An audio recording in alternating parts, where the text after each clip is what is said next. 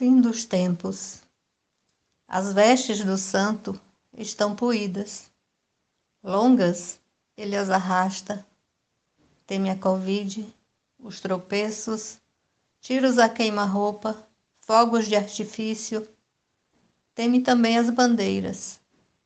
Sente que sua imunidade, mesmo de santo, anda caída, mas arrasta suas vestes poídas, cansadas, não sabe de nada que alivie o povo perdido. Nenhum milagre no alforge, nenhum Deus disponível. Lia Sena.